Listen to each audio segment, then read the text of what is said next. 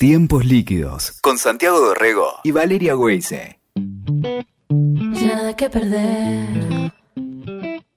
Vamos a hablar de alabadas.com, vamos a hablar de una aceleradora cultural para la equidad de género y esto en parte de eh, la idea de Jorgelina Albano, una idea de generar eh, este, este medio, esta aceleradora cultural con eh, un objetivo que tiene obviamente a la equidad de género. Es muy interesante el sitio, este, yo lo conocía, lo conocí hace un tiempito y este, las entrevistas están muy buenas también. Y ahí nos metía un poquito la cortina, ¿no? Es verdad, es la Este, canción. es la canción que identifica justamente esta propuesta, ¿no? Que instala, que ayuda, que compromete además, Santi. No más silencio se llama la canción de eh, Alabadas. Y la creadora de alabadas.com, Jorgelina Albano, está en línea. Hola Jorgelina, ¿cómo estás? Hola Santiago, ¿cómo estás? Bien, muy bien.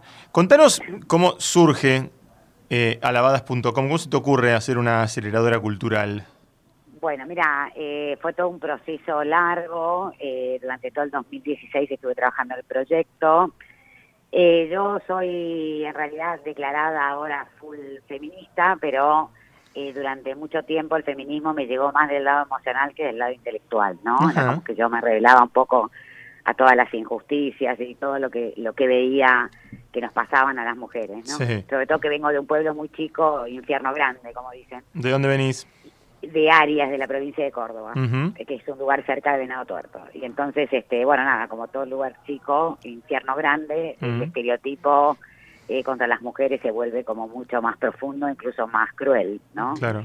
Y en un momento, bueno, yo estaba obviamente al tanto en todo el movimiento de Ni Una Menos, incluso fui a la primera marcha de Ni Una Menos y, y los femicidios, pero algo que me hizo un clic muy grande fue un femicidio de una persona que yo conocía, este y que me llevó a hacerme la pregunta de por qué las mujeres dejamos que nos maten, ¿no? O sea, qué está pasando en la sociedad.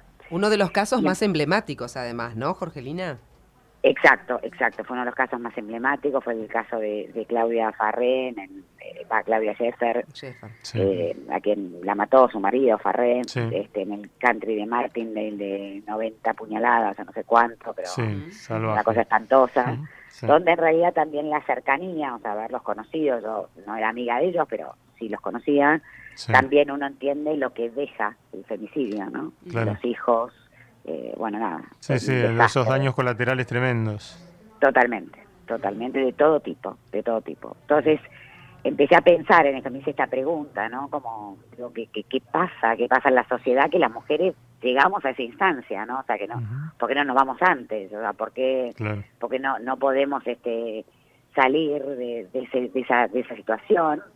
Y bueno, empecé a investigar el tema y de lo que me di cuenta es que el, el tema estaba muy puesto en los medios sobre la mesa, muy en pos de la violencia de género, ¿no? De Ujú. los femicidios, todo eso, que obviamente es recontra importante el tema, pero que no estaba pasando nada a- previamente. O sea que al menos de lo que yo veía, de lo que yo investigaba, de lo que se conocía públicamente, Sí. se estaba tomando el tema como previamente al femicidio o a, a- a episodios de violencia. Sí. Bueno, y ahí también yo soy, de- me formé como coach hace muchísimos años, fui una de las primeras coaches de Argentina incluso, y esta pregunta de ir a las creencias profundas y decir cuáles son los mandatos y las creencias profundas que fuimos construyendo a lo largo de la vida, Mm. de lo que significa ser mujer en una sociedad que propone una estructura que no es conveniente para nadie, Claro. ¿no? Este, porque ni siquiera para los varones es conveniente. Entonces, digo, es lo que pienso hoy, ¿no? Pero no, no en ese momento. Y entonces decidí eh, hacer alabadas porque me pareció que entrevistando a mujeres, y bueno, después incluí a algunos varones también, que hubiesen llegado a lugares de decisión, cómo ellas habían ido quebrando y desafiando estos mandatos para poder acceder a esos lugares, cosa Ujú. que las mujeres no, no, no, no teníamos esa gran posibilidad, ni siquiera la tenemos hoy de manera igualitaria a los varones, ¿no? Claro. Algunas las tenemos, pero no todas las mujeres. Y entonces me pareció que los relatos de estas mujeres en espejo, o sea, iba a incentivar a otras también a poder romper estos mandatos, o sea, ir como mucho más profundo para poder transformarse a, sí mismas, ¿no? Sí, llegar antes, no, no llegar después de eh, el, femicidio o no aterrizar con este, una medida eh, sobre ese momento del femicidio, sino tratar de eh, cambiar estas conductas, cambiar la cabeza, cambiar las ideas antes. Exacto, por eso el lema de la base, si cambiamos la mirada, haremos que el mundo cambie. Porque cuando uno puede verse como parte del problema, ¿no? O sea, este, y puede evaluar la situación y puede decir, bueno, a ver, cómo estoy viviendo, cómo quiero vivir, me gusta esto que está pasando o no me gusta, eh, bueno, tiene la posibilidad de poder transformarse y, cuando uno se transforma, se transforma todo lo que está a nuestro alrededor porque ya no vemos lo mismo que veíamos antes, vemos otra cosa distinta. Jorgelina, em, y en este caso, en esas entrevistas, en esas charlas, ¿cómo elegís a las referentes? ¿De, de qué áreas son? ¿no? ¿Son em, muy diversas? Eh, ¿Te impactó alguna en particular? Mira, son de, son de mundos muy diversos y vienen de vidas muy distintas son mujeres de Argentina, de Chile, entrevisté algunas que son latinoamericanas pero viven en Nueva York, entrevisté a españolas y entrevisté a mujeres chinas, a tres mujeres chinas. Mira. Son muy diversas, de lugares muy diversos, de profesiones muy diversas, desde Michelle Bachelet, este, expresidenta de Chile y actual alta comisionada de Derechos Humanos de Naciones Unidas, hasta artistas, escritoras, pero la verdad es que cuando, eh, y que vienen incluso de mundos distintos, ¿no? Incluso de, de, de, de, lugares eh, socioculturales y económicos muy distintos. Y cuando, las, cuando entrevisté y cuando hablé con todas estas mujeres, te das cuenta que todas tenemos algo en común, ¿no? Que somos mujeres y que somos mujeres que durante, que en algún momento de la vida o en algún episodio nos sentimos discriminadas, o nos sentimos cosificadas o nos sentimos menospreciadas, ¿no? este, cómo, que a lo mejor que a lo mejor muchas en el momento no tomábamos conciencia de esa situación porque porque estábamos como adentro de la caja, ¿no? Y que a lo mejor a lo largo del tiempo, volviendo a esas situaciones, nos dimos cuenta. Claro, claro. Y me quedaba pensando, Jorgelina, cómo es el ida y vuelta de esta aceleradora, ¿no? De, de alabadas, con estas historias, eh, instalando este, estos temas. ¿Cómo, ¿Qué te vuelve, ¿no? Del otro lado, ¿cómo interactúan las mujeres? Mira, la verdad que lo que pasa es lindísimo, lindísimo. Nosotros tenemos mucha interacción eh, a través de las redes sociales, ¿no? Sobre todo Instagram. Claro. y la verdad que es impresionante la cantidad de mensajes que recibimos de las mujeres diciendo eh, me ayudan un montón a pensar, me ayudan un montón a repensarme como mujer, a entender lo que está pasando, porque también eh, hay muchas personas que todavía, digo, mujeres y varones, no están entendiendo lo que está pasando, mm. ¿no? Este, y, y, y, está, me parece que tanto alabadas como ahora mi libro que acaba de salir, mm.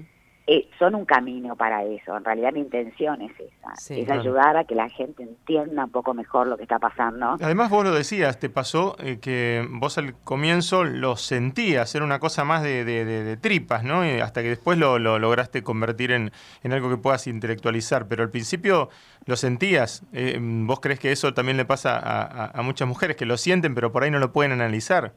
Exacto, exacto. Creo que a muchas mujeres y muchos varones, ¿no? Sí y mm. que también ante eh, cierto mensaje agresivo que también está a veces instalado en la sociedad sobre este tema, ¿no?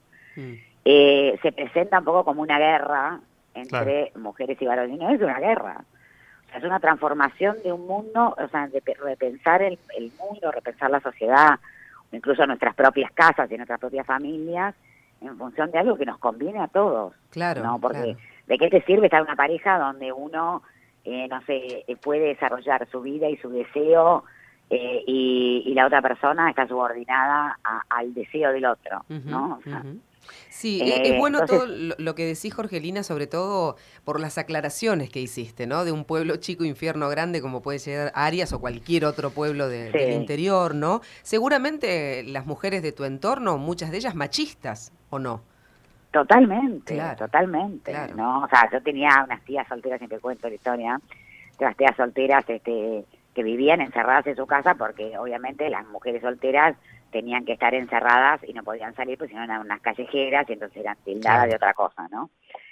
Este, y que yo he escuchado cosas como diciendo, y sí, el marido le pega, pero bueno, algo habrá hecho. ¿No? O sea, eh, una expresión más machista que esa, Sí, sí, eh, difícil, ¿no?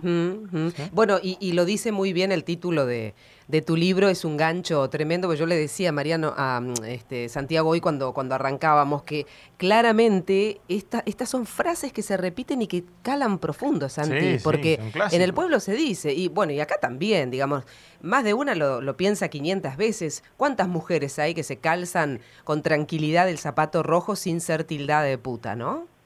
Totalmente. La otra vez una, una, una seguidora en Instagram eh, me puso tu libro, me ayudó a comprarme zapatos rojos, hasta ahora tenía todos negros y marrones. Claro, claro.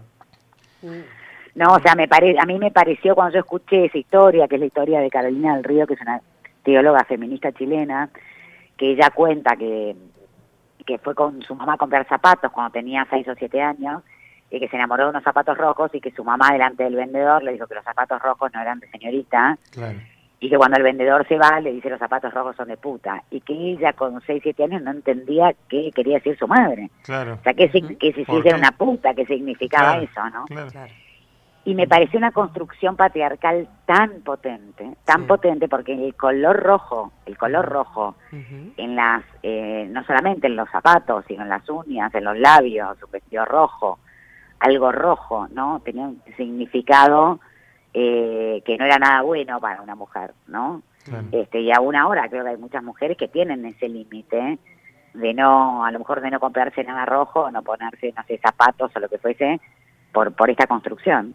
Y sí, y sí. Eh, a partir de ahí surge, eh, a partir de esos, de esos mandatos y de esas frases y de esas anécdotas, surge la, la, idea de tu libro.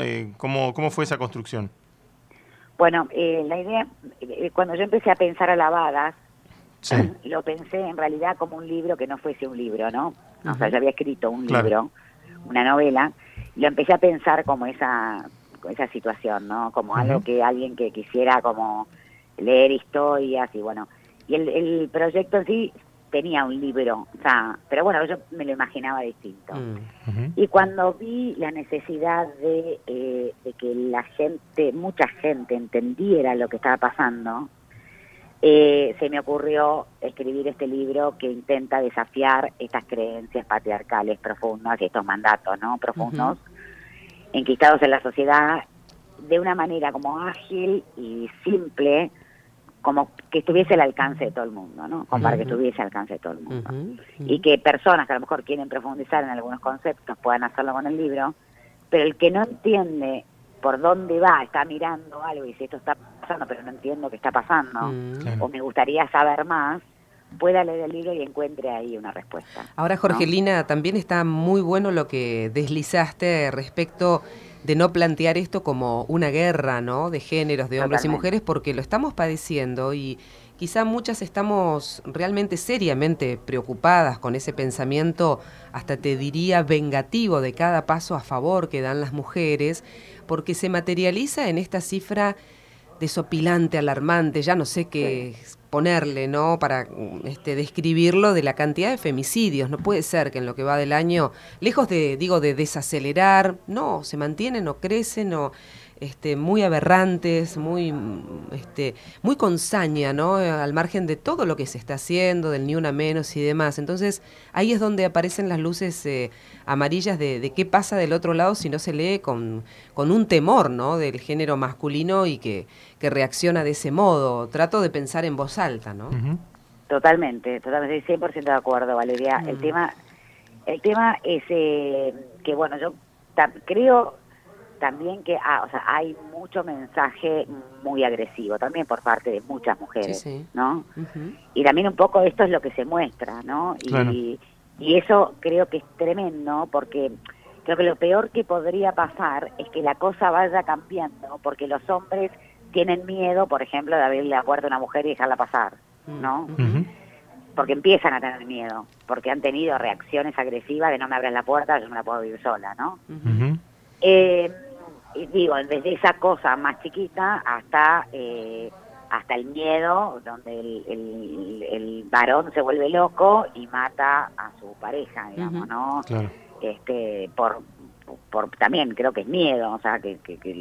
Mm. Ahora, eh, creo que eso sería lo peor que podría pasar, porque en realidad la, la sociedad no cambiaría para evolucionar verdaderamente por el deseo de construir algo distinto, sino por una reacción ante el miedo de que una mujer, no sé, me diga que no le abra la puerta, o no tomar mujeres, por ejemplo, como está pasando en algunos lugares, claro. este, porque por miedos a los juicios de acoso sexual, mm. eh, o por, eh, ¿cómo se llama? O realmente, porque los números están, o sea, están disminuyendo en el mundo, o sea, no es que que las mujeres estamos ganando terrenos y que los indicadores están mejorando. Los indicadores no están mejorando, ¿no? Entonces, eh, digamos, para mí el camino es ayudar a que eh, toda la sociedad entienda que esta construcción de sociedad que tenemos no está buena para nadie, ¿no? Y que después, digo, de las puertas para adentro de una familia hay acuerdos privados y hay situaciones en las cuales cada uno, ahora, que esos acuerdos, y hay, digo, porque hay una, alguna mujer puede decir, no, a mí me encanta quedarme con mis hijos y criar a mis hijos y, no quiero trabajar afuera. Perfecto, una elección. Pero la elección, pero con conciencia también de las consecuencias, que eso podría tener o no, ¿no? O consecuencias tanto positivas como negativas, digo, ¿no? Tal cual. Tal cual. Mm. ¿Qué es esto? Por eso el acelerador cultural. Por el acelerador, eh, acelerar la cultura significa que cuando más conciencia haya en la sociedad sobre el tema, más rápido va a ser el cambio. Sí, sí, sí. Y, es interesante para, para debatirlo y para, y, para pensarlo. Bueno, un poco lo que estamos haciendo eh, ahora, por supuesto. Así que están todos invitados, todos y todas, por supuesto. Alabadas.com es eh, la aceleradora cultural de Jorgelina Albano. Pueden entrar allí y, además este, tiene contenido de, muy alta calidad. Es, muy bueno el contenido que tienen, tanto en video como como en podcast. Eh, y por supuesto, el libro Los zapatos rojos son de puta, el último libro de Jorgelina Albano. Jorgelina, muchísimas gracias por este rato con nosotros. No, por favor, Santiago y Valida, gracias a los, dos. La verdad me encantó charlar con ustedes. Igualmente, un abrazo enorme. Igualmente para ustedes. Escuchaste Tiempos Líquidos con Santiago Dorrego y Valeria Weise. WeToker. Sumamos las partes.